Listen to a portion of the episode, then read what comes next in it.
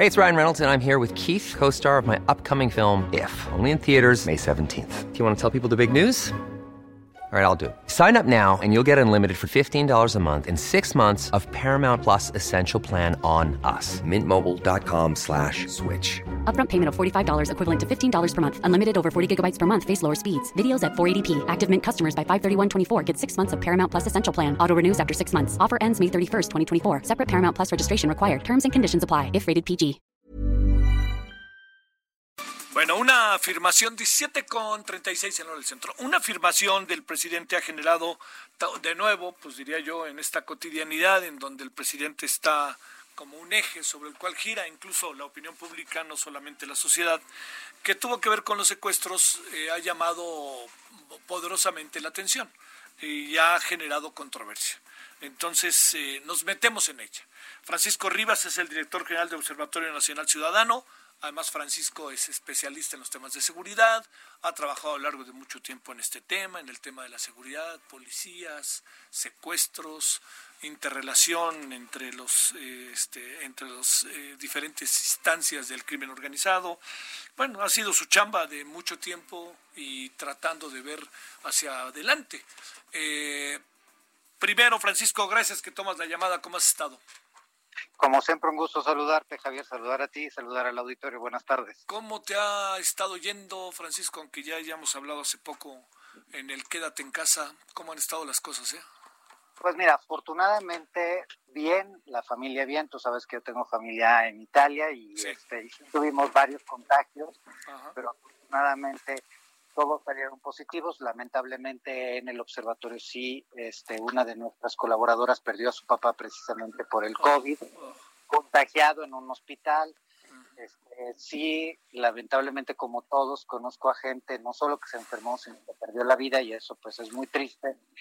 Y esta nueva normalidad que tarda en llegar, que no queda claro cuándo va a ser nueva normalidad, pues definitivamente nos tiene que enseñar muchas cosas, entre ellas que los próximos meses van a ser meses violentos, meses con mucha inseguridad, los delitos se van a disparar y pues ahorita tú hacías el comentario de los comentarios del presidente, pues comentarios muy lamentables, porque la verdad es que los datos y la realidad dicen una cosa completamente diferente. Hoy en México el secuestro es un delito que a pesar de el periodo de confinamiento en algunas entidades ha crecido y ha crecido a lo largo de los últimos, por lo menos en la última década, ha crecido muchísimo el secuestro de las clases medio bajas e incluso bajas de nuestro país, en donde están haciendo secuestros extorsivos pues por pocos miles de pesos. Entonces, pues sí es una falta de respeto para todas las familias mexicanas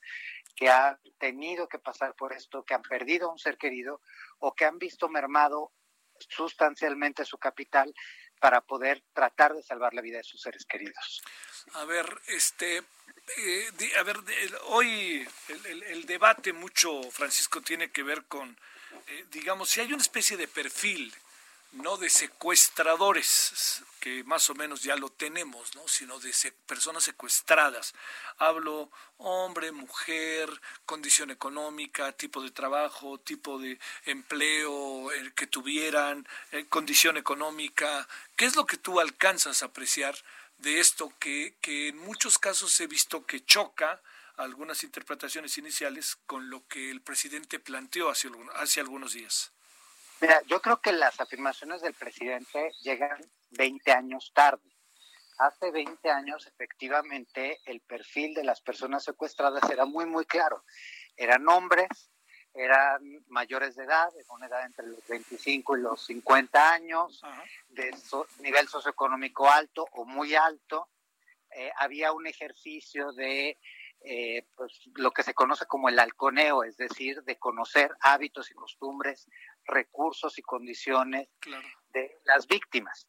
Hoy, la verdad es que la mayor parte de los secuestros son delitos de oportunidad, es decir, la persona la privan de la libertad porque se da esa posibilidad. A mí no me gusta utilizar por porque estuvo en el lugar y en el momento equivocado. no me gusta esa expresión porque parece que los ciudadanos estamos en lugares y, y, momentos equivocados, cuando en realidad el problema es que tenemos un Estado de Derecho muy débil y por esto se pueden cometer los delitos. Yo te puedo asegurar que, por ejemplo, en los últimos 10 años, por lo menos, cuando nosotros arrancamos algunas investigaciones específicas en materia, lo que encontramos fue precisamente que muchos secuestros se daban a personas de clase media, pero que las secuestraban por como las veían. O sea, te veo con un carro nuevo, independientemente de que debas el 99.9% de él, y te secuestro. Te vi solo o sola, entonces te secuestro. Te vi distraído, entonces te secuestro me queda claro que eres una persona de escasos recursos y entonces te secuestro. Tú sabes que tenemos un área de atención a víctimas y en el año pasado tuvimos por lo menos 15 casos que atendimos en donde las personas pues tenían ingresos por debajo de los 10 mil pesos mensuales y eran secuestros no express. Estamos hablando de secuestros extorsivos en donde la persona era privada de la libertad y llevada a eh, casas de seguridad. Hoy la verdad no puedes asegurar que, hay un sector económico que es el más vulnerable de otros. Y si acaso tendrías que decir que de nuevo son las personas que tienen menos recursos que están en condiciones más expuestas que otros, porque la gente que tiene recursos, pues por lo menos puede desde vender hasta echar mano de dinero, ah. mientras que la gente que tiene muy escasos recursos, juntar 10 mil pesos puede ser un problema. La tasa de secuestros se incrementa, disminuye, nos comparamos con otros países. ¿Cómo están las cosas, Francisco?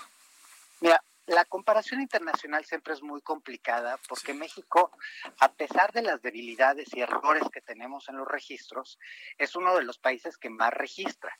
en México tenemos información todos los meses de qué pasó el mes anterior y podemos comparar por a nivel nacional y en el caso de secuestro a nivel estatal.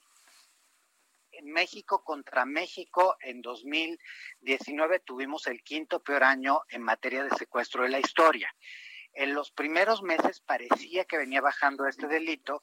Tuvimos algunos repuntes en algunas entidades que tradicionalmente son más seguras, pero eso, insisto, se debe a que pues la gente, y precisamente los secuestros que tuvimos en este año es de gente que se dedica a trabajar, o sea, esa gente que no se pudo quedar en su casa, que no tenía las condiciones para poder guardar la cuarentena en su casa y que seguía saliendo a trabajar.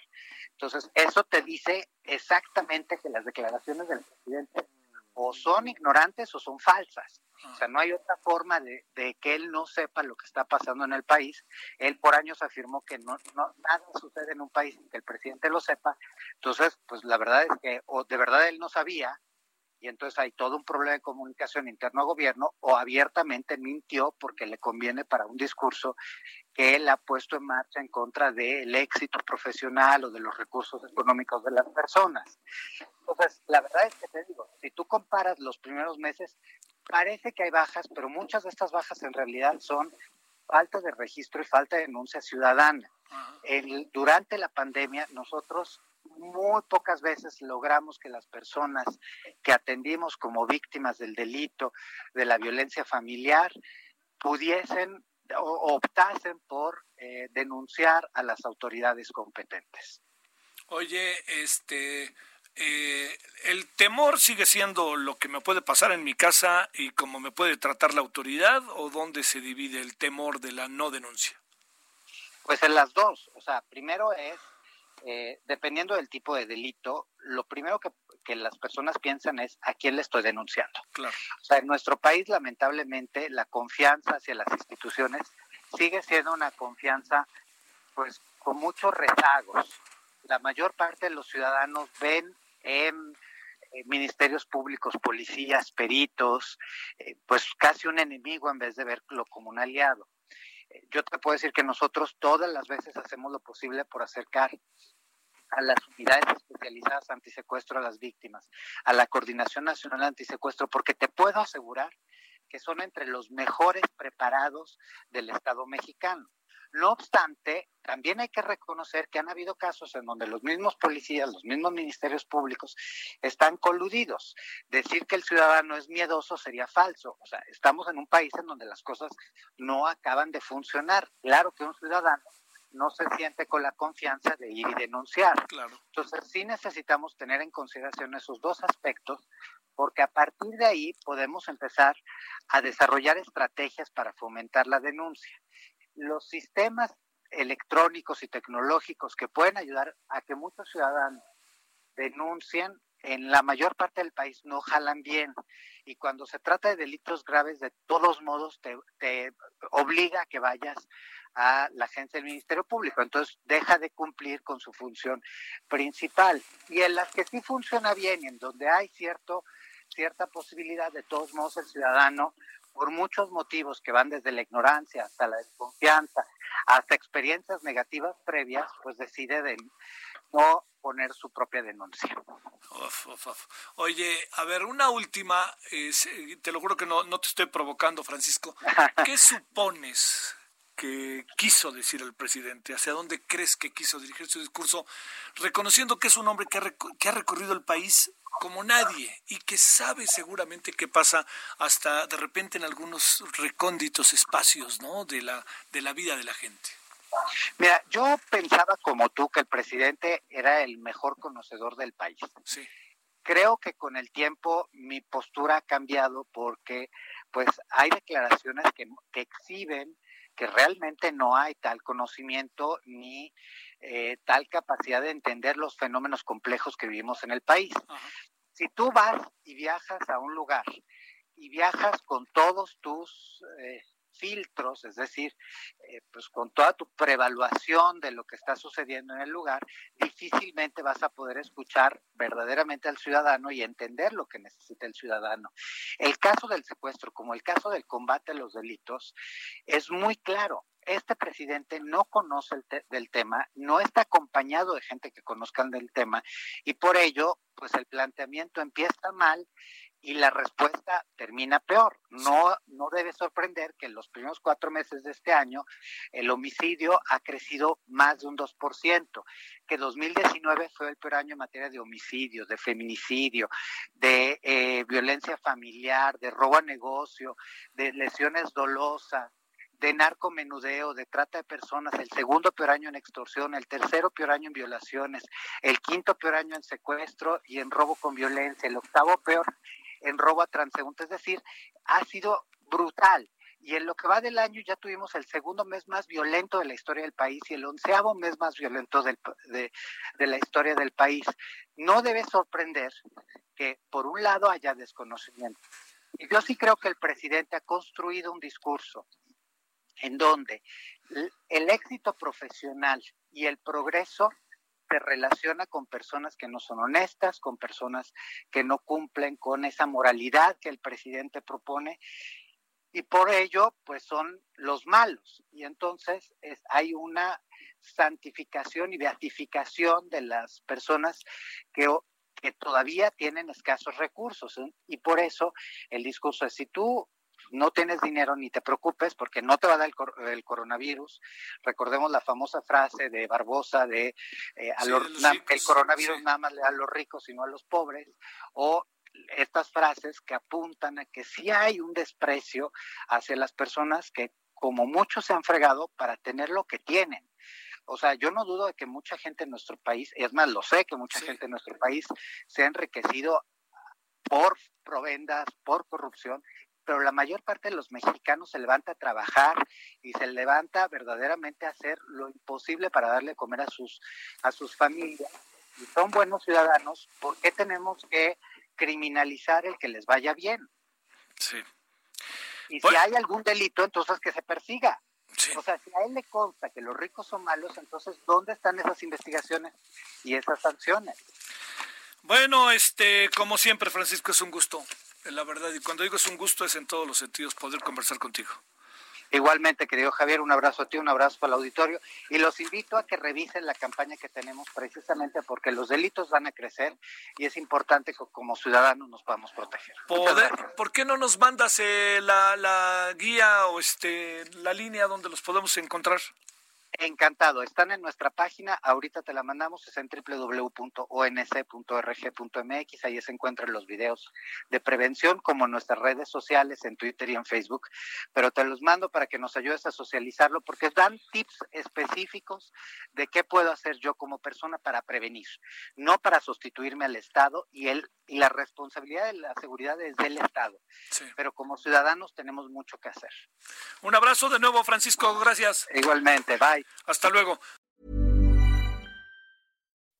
When you make decisions for your company, you look for the no-brainers. If you have a lot of mailing to do, stamps.com is the ultimate no-brainer. Use the stamps.com mobile app to mail everything you need to keep your business running with up to 89% off USPS and UPS. Make the same no-brainer decision as over 1 million other businesses with stamps.com. Use code PROGRAM for a special offer. That's stamps.com code program.